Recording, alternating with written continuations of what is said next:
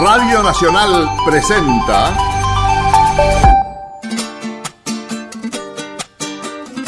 Patagonia Forestal, un espacio de encuentro y diálogo para compartir saberes y miradas. Se suma un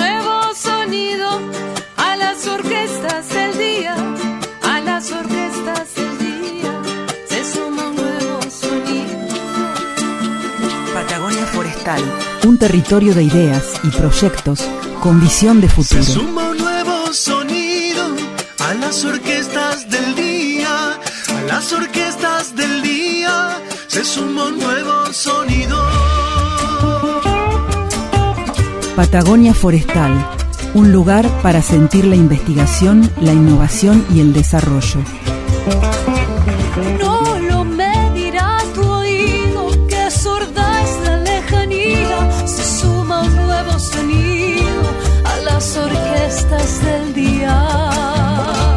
Patagonia Forestal, un programa del CIEFAP.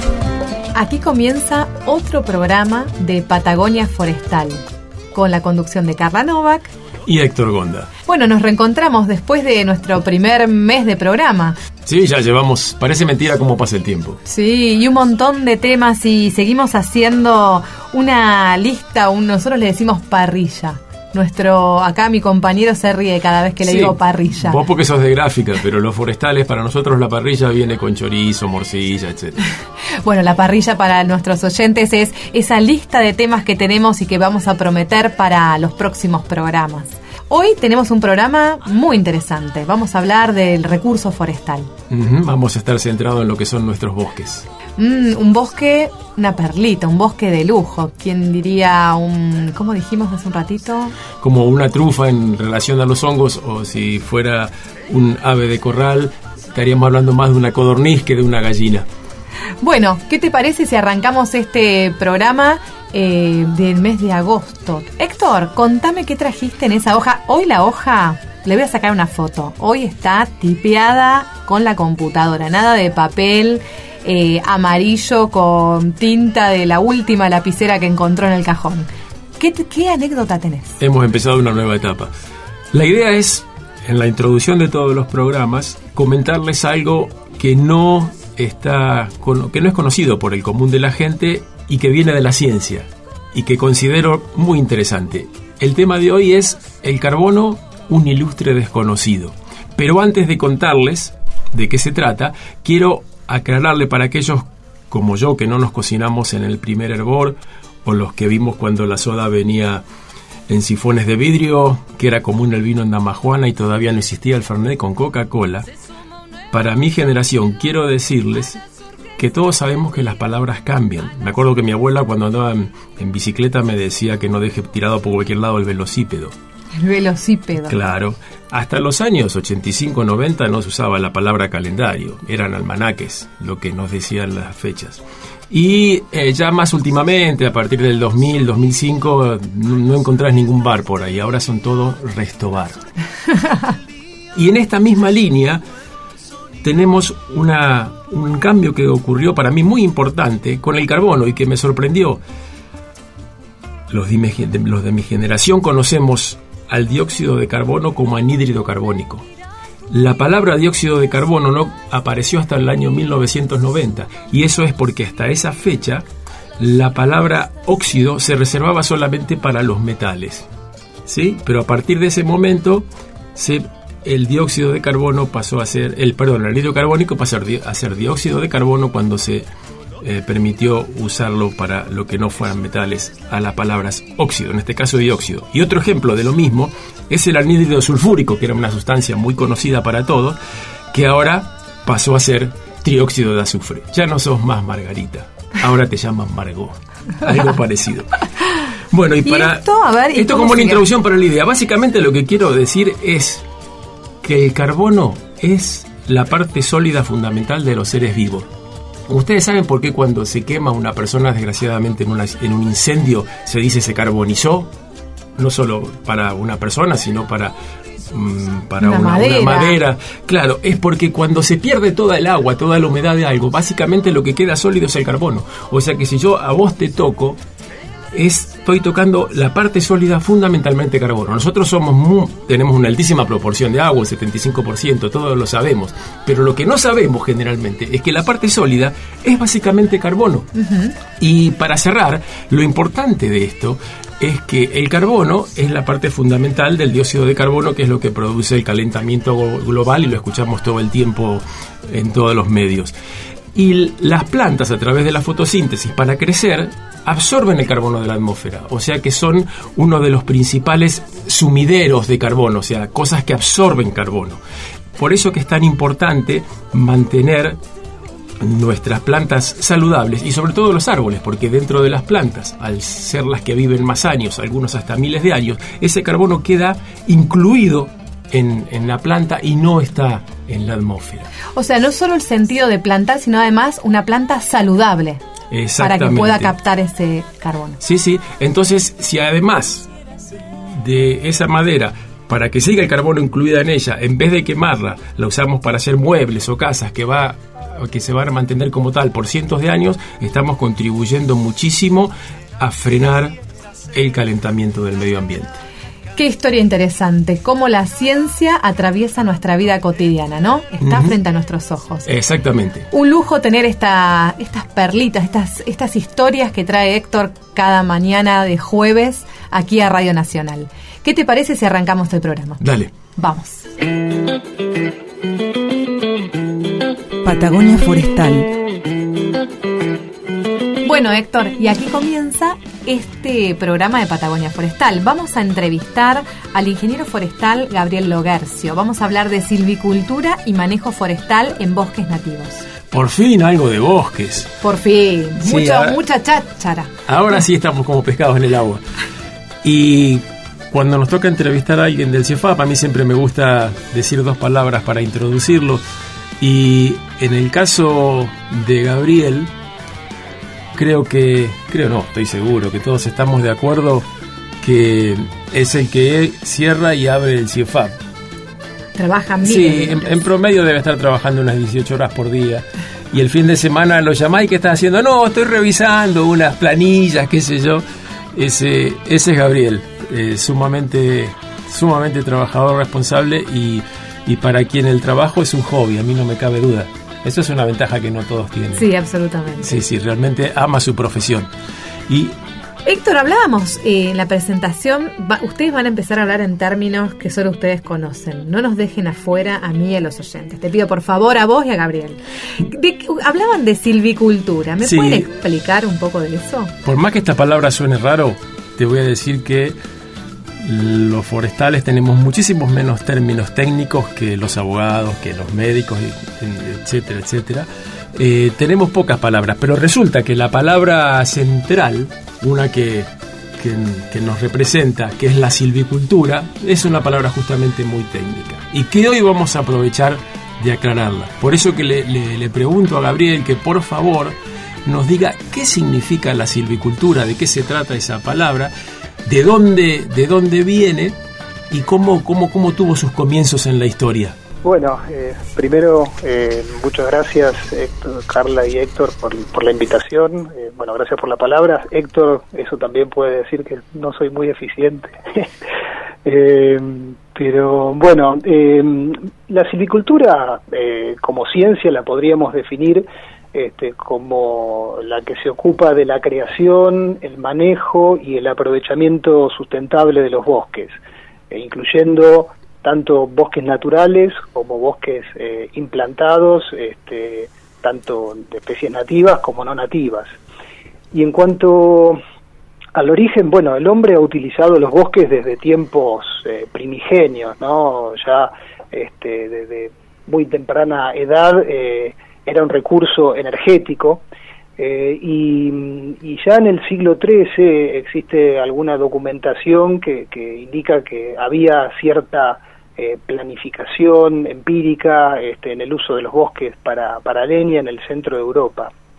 Eh, sin embargo, este, a mediados del siglo XVIII, en esa región y en particular en Alemania, luego de un periodo prolongado de, de explotación, de sobreexplotación de los bosques y de un uso intensivo de, la ganadería, eh, los bosques estaban en un estado paupérrimo.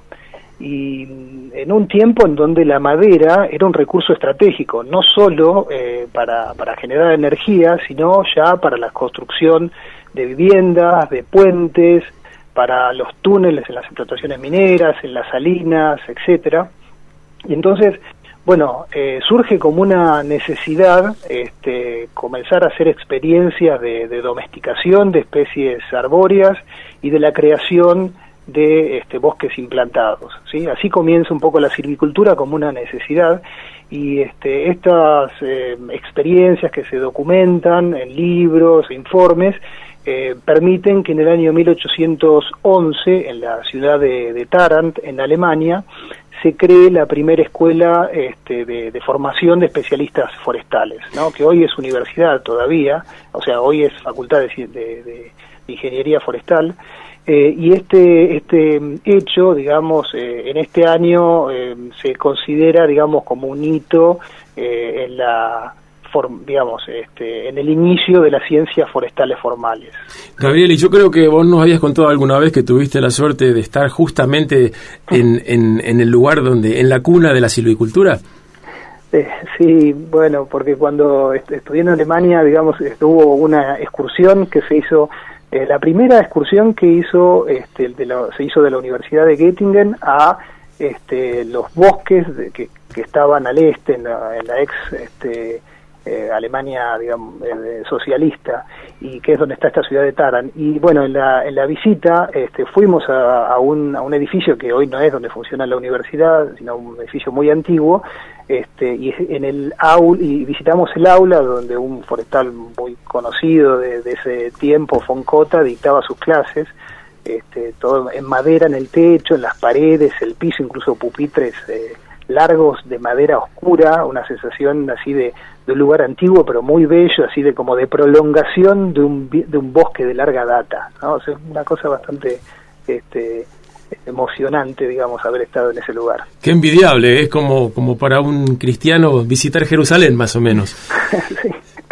Sí, y continuando con el tema de la silvicultura, ¿cómo, cómo se asegura el, el forestal a través de, de, de, la silvicultura, de que el bosque siempre se mantenga este, en, buena, en buen estado y, y más bien aumente la, la, superficie de bosque y no que disminuya. Ok, bien, bueno, hay un concepto básico del manejo forestal que es eh, la sostenibilidad, ¿no? que después eh, se convirtió en más amplio en, manejo forestal este, sustentable y la sustentabilidad hoy se usa en distintos ámbitos, este, en distintos sectores, incluso hasta en la economía. Pero el concepto básico de la sostenibilidad en el uso de los bosques eh, implica que a través del manejo forestal no se debe cortar más de lo que el bosque crece, No debemos cortar más que el crecimiento de los bosques, para lo cual tenemos que calcularlo, que determinarlo en los inventarios.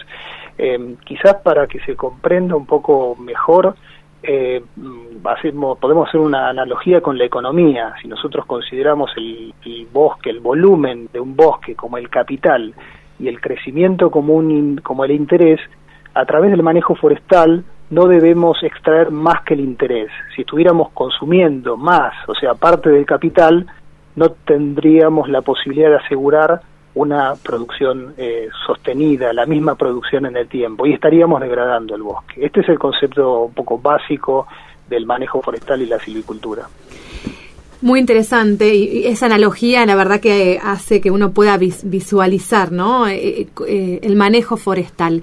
Eh, uh -huh. Contame, Gabriel, eh, con respecto al desarrollo de la silvicultura, ¿en qué se basa la silvicultura? Y quizás acá Héctor también pueda dar apoyo a tu respuesta, ¿no? Ok. Bueno, eh, sí, la, la silvicultura, el manejo forestal se basa en estudiar los procesos de, de, de la dinámica natural de los bosques, ¿no? Eh, esto significa, por ejemplo, cómo se produce la regeneración natural de, un bosque.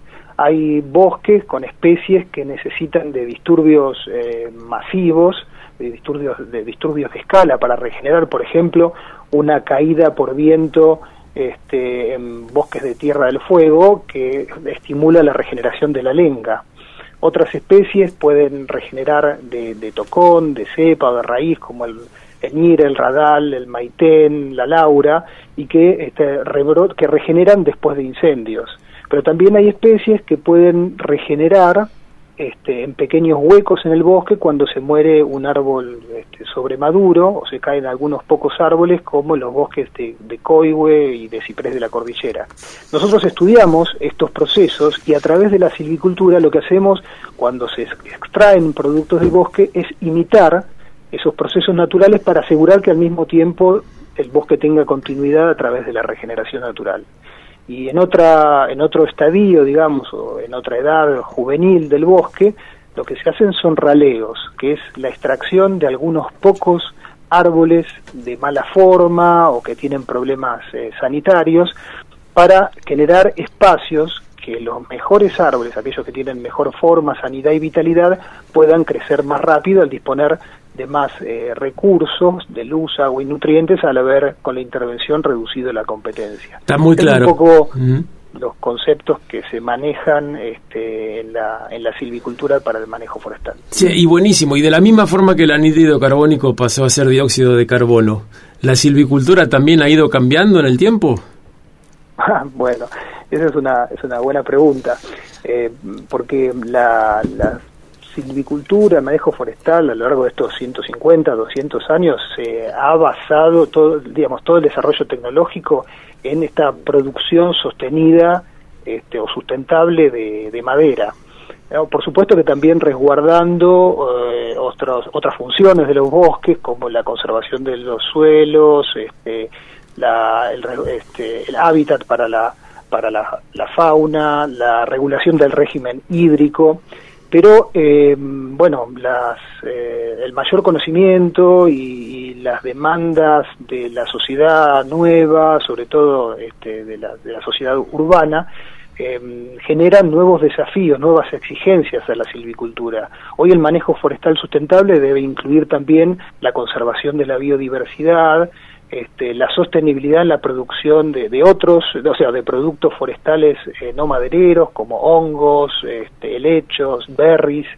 Eh, y una, bueno, y una mirada más holística, ¿no? Con, con, los problemas del, cambio climático, también los bosques tienen una función de este, capturar dióxido de carbono de la atmósfera y almacenarlo en, en su biomasa y, este, y de esa manera también poder tener una función en la lucha contra el cambio climático. Bueno, todos estos aspectos este, son, eh, digamos, temas de investigación y de, y de innovación para avanzar con, con, estas demandas hacia una silvicultura más moderna. Buenísimo, Gabriel. Y para cerrar, decinos, eh, por favor, nada más que dos palabras en cuanto a, a qué es lo, lo, lo, que las actividades relacionadas con la silvicultura en las que se ha centrado más el CIEFAP desde su fundación, desde sus primeros tiempos. Ok, sí, bueno, nosotros hemos trabajado en CIEFAP en, eh, en estudiar la dinámica, como dije, y la silvicultura de los principales tipos forestales, de la lenga, del ciprés, del, del ciprés coihue, bueno, este, se ha también este, complementado con estudios de otras especies que han hecho otras instituciones, como Coñir o bosque mixto de roble, raulí, coihue, este, incluyendo también los bosques implantados, como de, de, Oregón y Ponderosa. Bueno, Héctor Gonda es el especialista del CIEFAP en pinos ponderosa. Eh, y, y, bueno, y últimamente eh, también estamos trabajando con otras especies, por ejemplo, ahora empezamos un estudio este verano en, bosques de radal, ¿no? Una, una especie poco conocida desde el punto de vista de manejo, porque en general están como árboles aislados en, los bosques de ciprés, de coigüe o en matorrales este, arbustivos, pero en, la, en el valle del río Manso, en la provincia de Río Negro, hay unas superficies eh, más extensas de bosques puros de radal. Y ahí estuvimos eh, haciendo un estudio este verano con un estudiante alemán, este Henry Kuhn, que en una cooperación vino a hacer su trabajo de campo para, para la tesis de, como técnico forestal este, y con la colaboración de estudiantes de, de, la carrera de Ingeniería Forestal de Esquel este, realizaron un trabajo bien interesante que tiene como objetivo evaluar la posibilidad de mejorar los bosques de radal para producción de madera de calidad, porque el radal tiene una madera con un diseño y color muy atractivo, muy apreciada por los, por los artesanos, Este, y, pero bueno, hoy todavía este, se lo utiliza principalmente para leña, así que bueno, en eso estamos embarcados. Bueno, muchísimas gracias por esta súper introducción forestal para empezar a, navegar el mundo de, los, de la silvicultura y de los bosques patagónicos.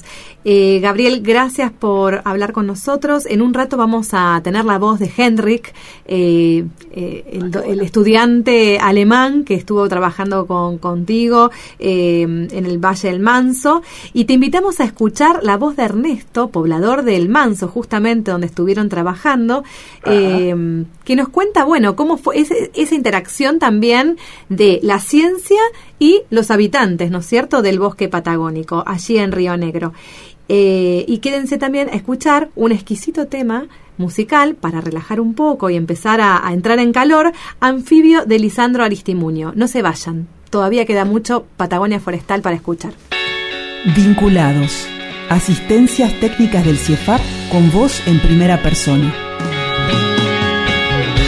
Mi nombre es Ernesto. Yo tengo un, campito en el Manso, casi con en la frontera con Chile, y que son aproximadamente 10, un poquito más de 10 hectáreas. Y este verano, que estaba por ahí haciendo unos trabajos, me los encontré a, Gabriel del CIEFAP y a un estudiante alemán que se llama Henrik, con otra gente más también de Esquel, que mm, estaban haciendo un estudio de radal en la zona y me preguntaron a ver si podían entrar a mi terreno a mm, hacer un poco de exploración del bosque de radal, que hay casi todo bosque de radal en ese lugar. Me interesó, me interesó y me sigue interesando porque me parece muy importante. La madera de radal básicamente en la zona del manso se usa para leña. Y por otro lado la madera de radal tiene una calidad para carpintería que pocas maderas tienen de las que se encuentran en la zona de andino patagónica. Me fui un poco interiorizando con ellos, por supuesto los dejé, les di toda la libertad para que analizaran, para que cortaran y para que estudiaran el bosquecito que tenía yo y bueno, ahí me fueron contando un poquito los resultados y estoy entusiasmado, me gusta mucho lo que están haciendo.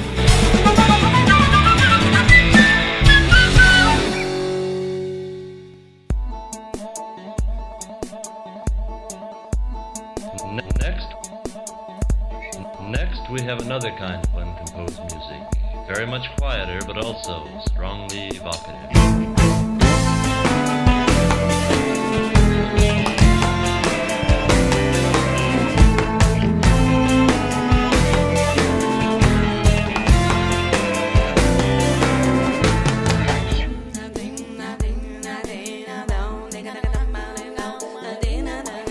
Dame por favor algo necesario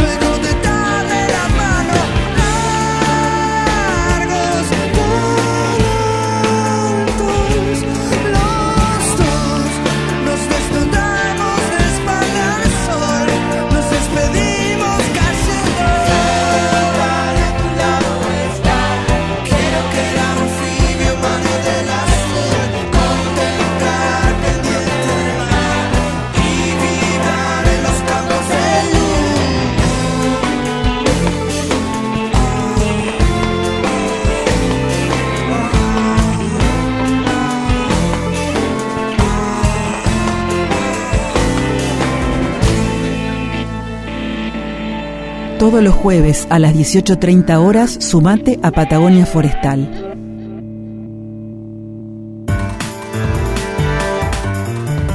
Vuelta al mundo.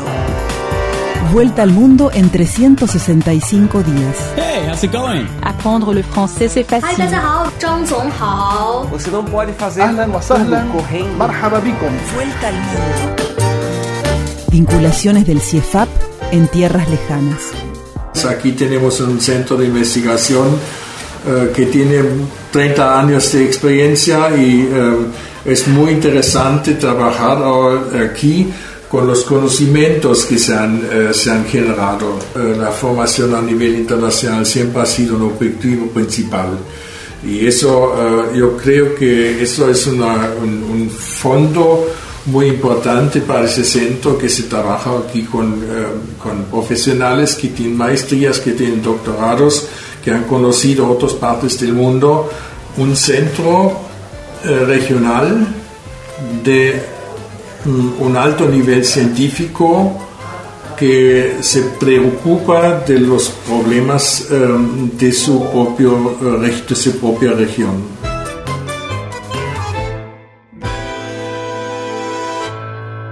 Recién escuchábamos a Martin Tren, él fue director del CIEFAP y actualmente docente de la Facultad de Manejo de Recursos Forestales de la Universidad de Ciencias Aplicadas y Arte en Göttingen. Patagonia Forestal. Eh, vamos a conversar ahora con Henrik Kuhn. Eh, él eh, es del norte de Alemania, recién termina sus estudios de silvicultura en la Facultad de Manejo de Recursos de la Universidad de Ciencias Aplicadas y Arte en Göttingen, ¿lo menciono bien? Göttingen. Eh, y bueno, recientemente estuvo haciendo unas, unos tres meses de práctica en el CIEFAP con la dirección del, doc- del ingeniero forestal Gabriel Logercio. Y bueno, vamos a conversar con Henrik acerca de, bueno, de su, de su experiencia eh, de investigación aquí en Patagonia. ¿Cómo estás, Henrik? Ah, muy bien, gracias. Bueno, contanos eh, sobre tu tesis eh, denominada Crecimiento y Potencial Silvicultural de Bosques de Radal de Rebrotes de Cepa en el Valle del Manso, en Patagonia, Argentina. Básicamente, ese nombre larguísimo eh, se trató del estudio de las características del radal, una especie nativa de aquí de los bosques patagónicos. Sí, es como, es como un poco, se le podía haber puesto todo lo que usted siempre quiso sobre saber sobre el rodal y nunca se atrevió a preguntar. ¿verdad? Totalmente. Sí. Contanos un poco, eh, Henry, de qué se trató tu trabajo con, con el radal. El objetivo de, de la tesis em, fue, em, sí, fue la, la pregunta em, si sería posible de eh, aplicar eh, sí, silvicultura moderna o una forma de silvicultura a esos eh, rodales, eh, sí, rodales puros de radal, porque la madera em, tiene calidades muy lindas, el, em, sí, es em, sí, muy, muy buena para trabajar y también el aspecto es muy, eh, la madera es muy colorada y sí, pero lamentablemente hasta ahora la mayoría de la madera em, es usada como leña o para artesanías pequeñas.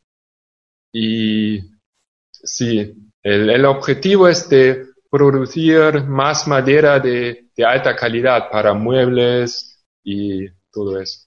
¿Y, y vos crees que eso es posible después del- de los estudios que Eh, sí, eh, yo creo que es posible, pero es un proceso largo, más o menos, depende del rodal. En los em, rodales jóvenes, o digamos, hicimos em, el trabajo en rodales de edades diferentes, en rodales más jóvenes, de edad media y rodales viejos. Y en los rodales jóvenes em, ya hay muchos árboles que tienen buena calidad, que son rectos, no tienen bifurcaciones, todo eso. Con esos árboles se puede trabajar y eh, producir madera de, alta calidad, estoy seguro. Um, pero en los bosques eh, más viejos es más difícil porque la calidad es más baja y sí, sería un proceso largo y con el material que tenemos, que tenemos ahora en, esos rodeales, um, no, no es posible o sí, sería difícil, pero si hay la posibilidad de, eh, de aumentar la calidad um, paso por paso, plantando eh, radales de semillas, por ejemplo. Esa sería una de las recomendaciones para poder incrementar el valor de esta madera tan valiosa. ¿Alguna otra recomendación eh, o, consejo. o, consejo. dejaste en tu, en tu experiencia de proyecto, de trabajo? Una recomendación um, sería de, sí, primero aplicar un manejo, porque si ahora hay, hay mucha competencia entre todos los árboles, y eso um, baja la calidad también, sobre todo la um, estabilidad de los árboles. Y sí, hay que elegir los árboles de, que, eh, que ya tienen buena calidad y favorecer esos árboles um, cortando los competidores y, y, ayudar a esos para mejorar la calidad de todo el rodal del bosque. Para la audiencia que recién sintoniza el programa, estamos hablando con Henrik Kuhn, estamos estableciendo una conversación eh, por la plataforma Zoom, una, conversación virtual, dado que él está, en, reside en Alemania. Eh, estuvo eh, efectuando un trabajo para conocer más sobre la madera de, de radal y poder mm, darle mayor valor, ¿no es cierto, Héctor? Sí, ¿No? Con la ganadería integrada, le dicen ustedes. Uh, sí, hay también la posibilidad, uh, para mí, sobre todo en los bosques más viejos, de baja calidad, de, por ejemplo, um, hacer un modelo para um, producir leña um, porque si el radal tiene, eh, si tiene un potencial de rebrotes de cepa enorme y eh, utilizar ese potencial para producir leña y también um, así también um, si, um, si se produce más luz, más luz uh, puede entrar en los rodales, al suelo también, y eso uh, también uh, mejora la, la calidad um, del pasto. Uh -huh. Y sí, una producción de leña y sí, creo que, que va bien junto con la ganadería. Henrik, ¿qué mm, expectativas o qué preguntas todavía quedan pendientes, ¿no? Por, por seguir resolviendo, seguir investigando con relación a estos bosques. A mí me interesaría si sería posible de, de aumentar la, la, calidad de los árboles, de los fustes, de raral, um, en bosques um, de, de, radales de semillas y con un manejo del, del inicio. Si, um, si, si había un, uh, un rodal con manejo y con árboles de semilla, um, probablemente, o sí, no sé, es, todavía es una pregunta, pero creo que, que la calidad eh, sería eh, mucho mejor. Estamos hablando hoy a- en- al comienzo del programa, conversábamos de que estamos hablando de que el radal es como la trufa eh, dentro de un bosque, ¿no? Una madera muy preciada eh, que puede tener, bueno, mayor, mayor utilidad eh, justamente por su calidad, por sus vetas. Ya a lo largo del programa vamos a ir explorando acerca de esta especie. Eh, bueno, muy interesante este trabajo. Te esperamos pronto por Patagonia para seguir investigando e intercambiando saberes. Sí, sería un gusto. Bueno, muchas gracias, eh, que tengas linda tarde. Gracias igualmente. Desenredados. Innovación 360. Desenredamos las ideas de los proyectos más innovadores para contarte la trastienda. Hola, buenas tardes. Yo soy Diego Pablaza, estudiante de la carrera de Ingeniería Forestal, sede Esquel, de la Universidad de la Patagonia. Estuve colaborando con el trabajo que realizó Hendrik con el CIEFAP. La práctica fue muy enriquecedora debido a que principalmente conocía los bosques de Radal, pero en sí nunca vi unos bosques como los que observamos en el Manso los cuales tienen un potencial importante para la zona, para darle un agregado de valor más allá de lo que observamos rutinariamente, que es artesanías y leña.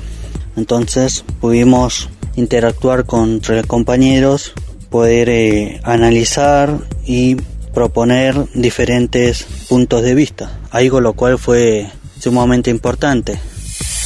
Hola a todos, mi nombre es Candela Rodríguez, soy estudiante de Ingeniería Forestal de la Universidad Nacional de la Patagonia San Juan Bosco y mi participación en este trabajo surgió a raíz de la invitación de Gabriel y en el marco de las prácticas profesionales supervisadas que se nos exige acreditar al transitar los últimos años de la carrera. Entonces nuestra participación consistió en acompañar a Hendrik en las salidas a campo en el Manso para realizar el muestreo y relevamiento. Estoy muy agradecida por esta oportunidad y me parece muy importante destacar la colaboración que existe entre la universidad y el CIEFAP. Creo que en este tipo de cooperaciones nos nutrimos mutuamente porque por un lado se nos permite a nosotros consolidarnos como futuros profesionales y además colaboramos con el CIEFAP avanzando en un proyecto de investigación como fue el que realizó Hendrik en su tesis.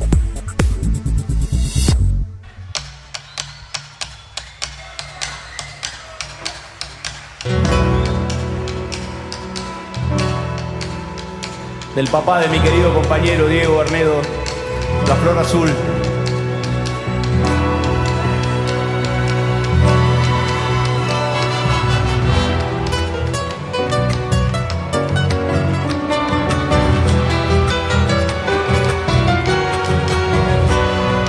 que solo me voy quedando en mi viejo tunal, oyendo cantar al río para el carnaval.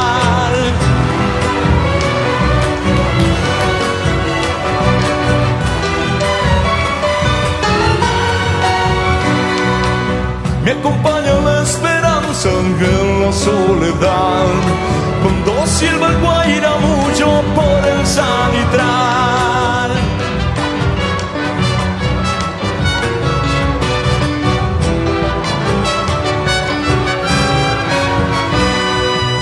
Árbol fuiste bien coposo, pobre corazón. Árbol que quedó sin hojas, sin nido ni amor. Dile, dile, chacarera de esa flor azul. Que de noche yo la busco por la cruz del sur.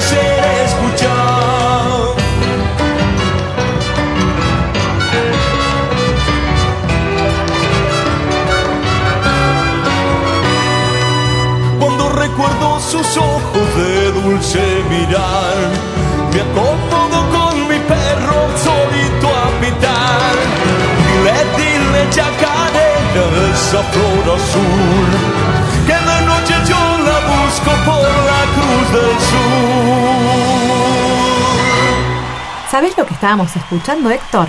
La Flor Azul con la voz de Ricardo Mollo y la Filarmónica de Mendoza. ¿Te Qué encantó? bueno. Sí, bárbaro, fantástico. Quédense, vamos a escuchar a la ingeniera en maderas Claudia Zapata. Manos a la obra.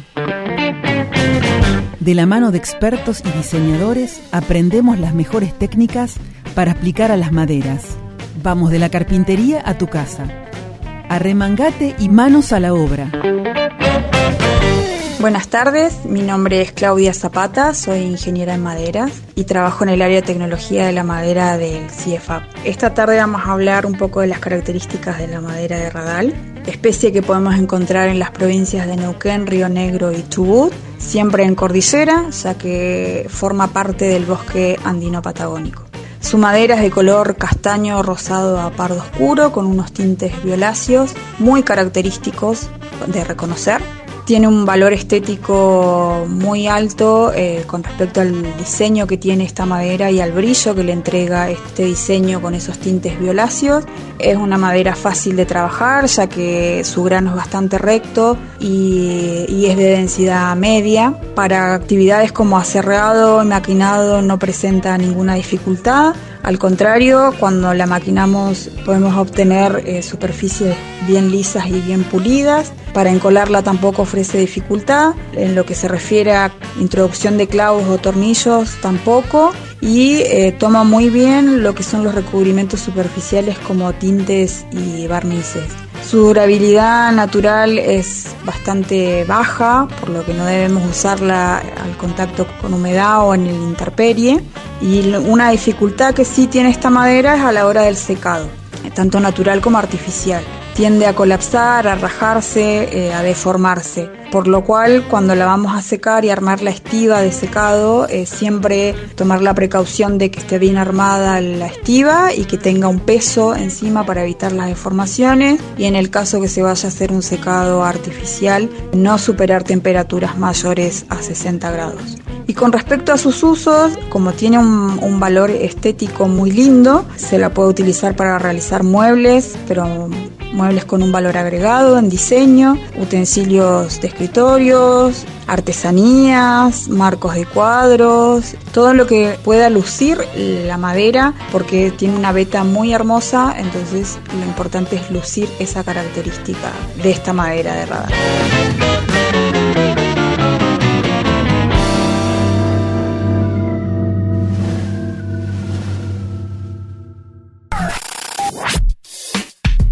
Innovando. Innovando. Conozcamos a los hacedores que llevan adelante ideas con innovación. Hablando de, de, nuestra madera estrella de hoy, el radal, vamos a charlar un momentito con alguien que realmente sabe cómo agregarle valor a esta materia prima de nuestra Patagonia.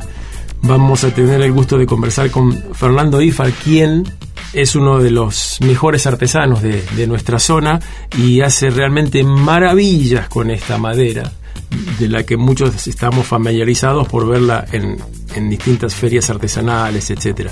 Así que buenos días Fernando y me, encantaría me encantaría que nos cuentes un poquito eh, cómo ves vos a la madera de radal como un recurso importante para nosotros.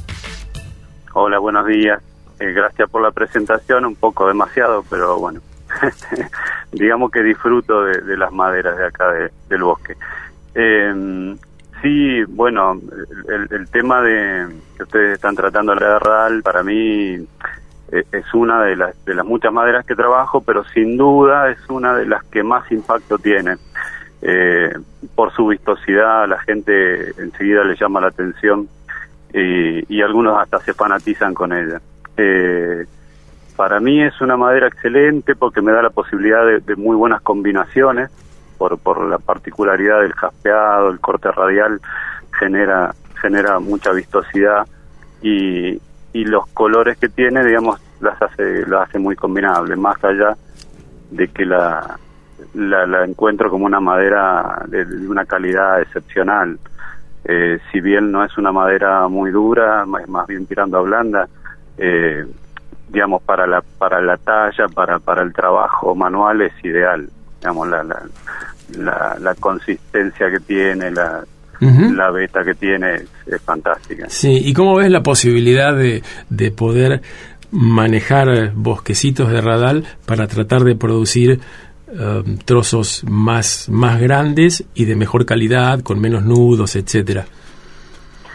Eh, sí, obviamente eso sería fantástico, sería como, como en todos los bosques, pero bueno, el radal a veces eh, uno lo ve que está muy desperdiciado, ¿no? Este, sin contar que, que, a veces se lo usa hasta para leña. Eh, obviamente haciéndole un trabajo al bosque creo que se podría tener una muy buena producción de, un buen buen tronco digamos este acá los hay, hay zonas que se da por ahí un poquito de mejor volumen más más más para la zona de Carrenlefú, para la zona quizás un poquito más húmeda este pero yo creo que haciéndole un, un trabajo al, al, al bosquecito de radal sería excepcional porque eso nos daría mejor porte este un, un tronco más limpio en todo caso Que pueda desarrollar mejor ¿sí? Fan- fantástico, sí, bueno, esa, esa es justamente la idea de, de los proyectos que se están llevando a cabo. Así que, bueno, te agradezco muchísimo, Fernando, y para nuestra audiencia les comento que Fernando no es nada más ni nada menos que lechuga, porque muchos estoy seguro que te conocen por ese nombre. Así que eh, te mandamos un cariño de acá desde nuestro programa y muchas gracias nuevamente por acceder a conversar con nosotros. No, gracias a ustedes y bueno, agradecido también por, por la discusión que le dan al tema de las maderas y, y del bosque.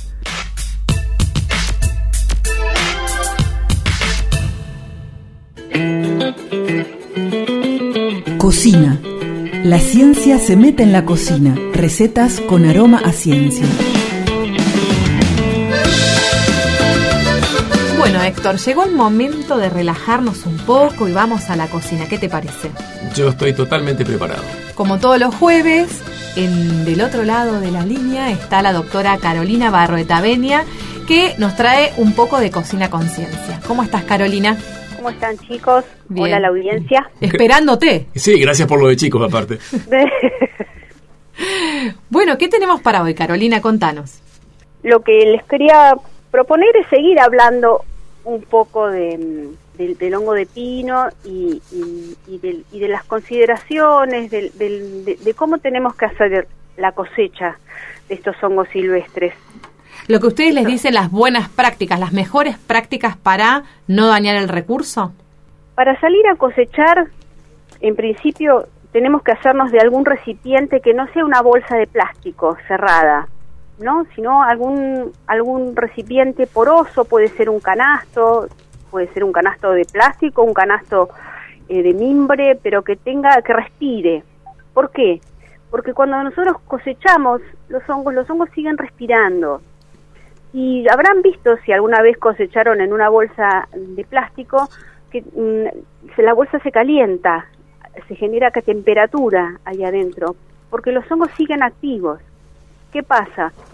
Este proceso hace que los hongos se degraden, o sea, se acelera tremendamente los, los procesos de, de putrefacción. Eh, también, discúlpame Carolina, de la canasta eh, yo había escuchado que eh, caen las esporas. O... Exactamente. Lo que nosotros hacemos, eso es una buena práctica. ¿no es cierto? Eh, aparte de, de, de- de mejorar la calidad de los hongos con los que llegamos o que van a llegar turgentes, fresquitos, así como los cosechamos, mientras que si están en la bolsa van a estar todos ablandados, ¿no? Y, y- y alterados ya.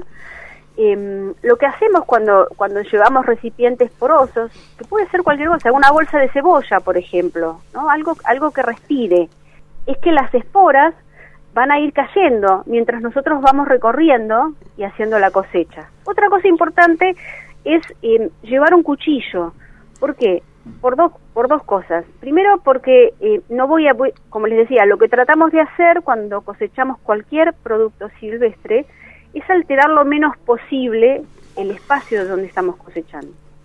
Entonces, cortarlo sin estar removiendo, arrancando, tironeando, ayuda, digamos, para esta, eh, para esto que queremos, ¿no? De, de tratar de dejar inalterado los espacios. Por otra parte, también el cuchillo nos permite limpiar y cosechar el hongo limpito. No se lavan. Entonces, es muy importante, porque voy a ir juntando muchos hongos, que no meta hojas y tierra, ¿no? Entonces, en no arrancar y no llevar tierra con, con, lo- con los pies de los hongos, aparte de conservar el espacio, el nido donde el hongo está creciendo, también hace que yo lo lleve limpio. La manera mejor de hacer la cosecha es mm, tener un cuchillo con, con cepillo. Eh, Hay unos- acá, bueno, ¿Cómo sí, cuchillo con cepillo? Hay unos kits muy lindos, hay unos contanos, a ver. muy lindos, Dale. claro. eh, ojalá pronto podamos este, armar. Tenemos uno en diseño.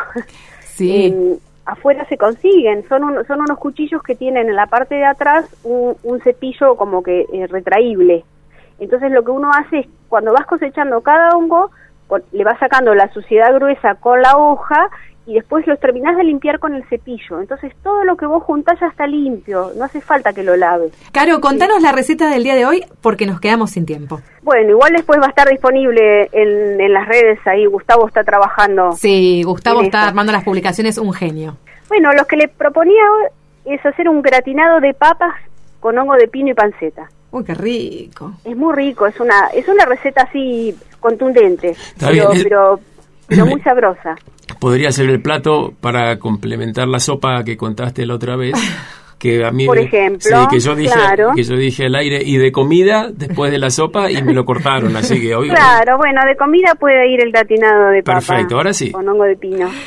Bueno, es una receta muy muy sencilla. Eh, es, es, eh, las papas se cortan en láminas y se, se, se ponen en, en una en una asadera eh, con las eh, con los hongos y las tiritas de panceta que se pueden reemplazar, por ejemplo, por tiritas de berenjena asada si uno es vegetariano o no quiere comer carne.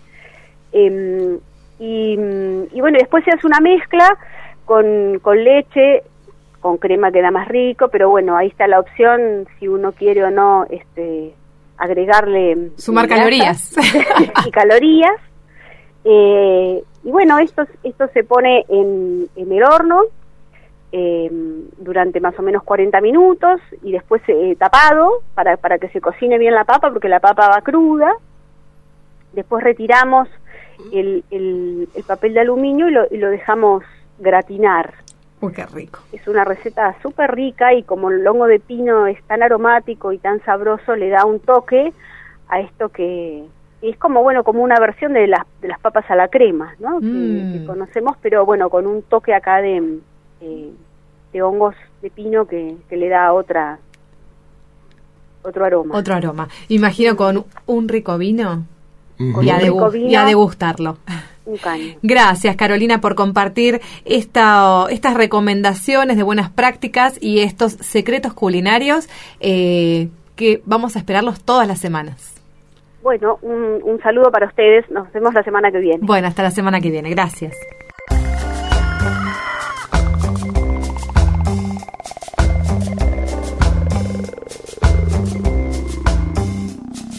Amor por la flor yo siento y el clara del río, por el brillo de tus ojos que son todo el sueño mío. Amor por la flor yo siento y el agua clara del río, sombra azul de anacahuita y el cedrón perfumadito. Amor por la flor yo siento y el agua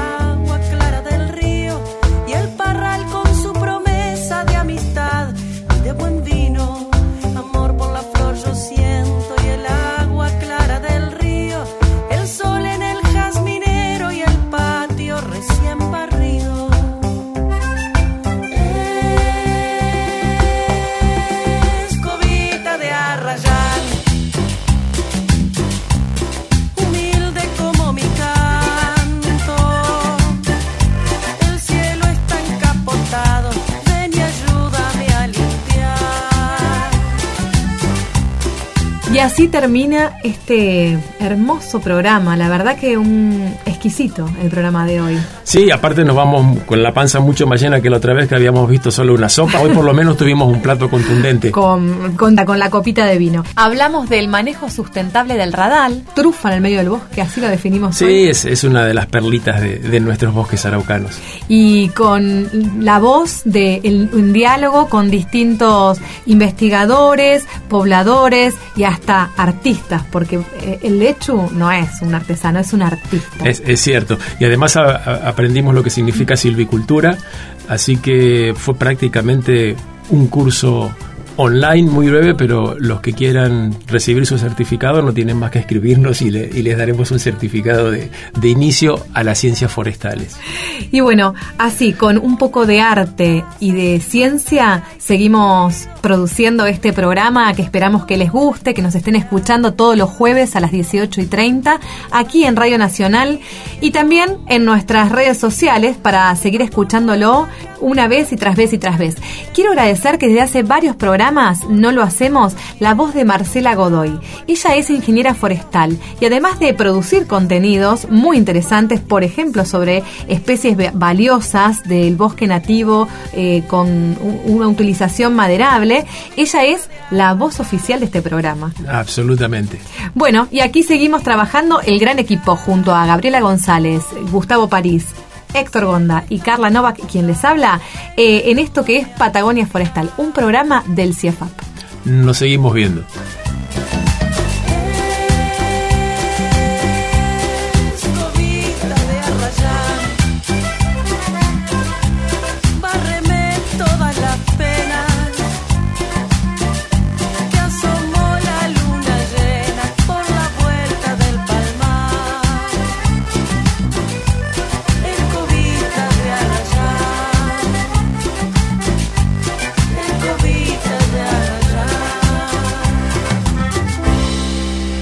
Patagonia Forestal. Seguinos en nuestras redes sociales y escucha los podcasts de los programas.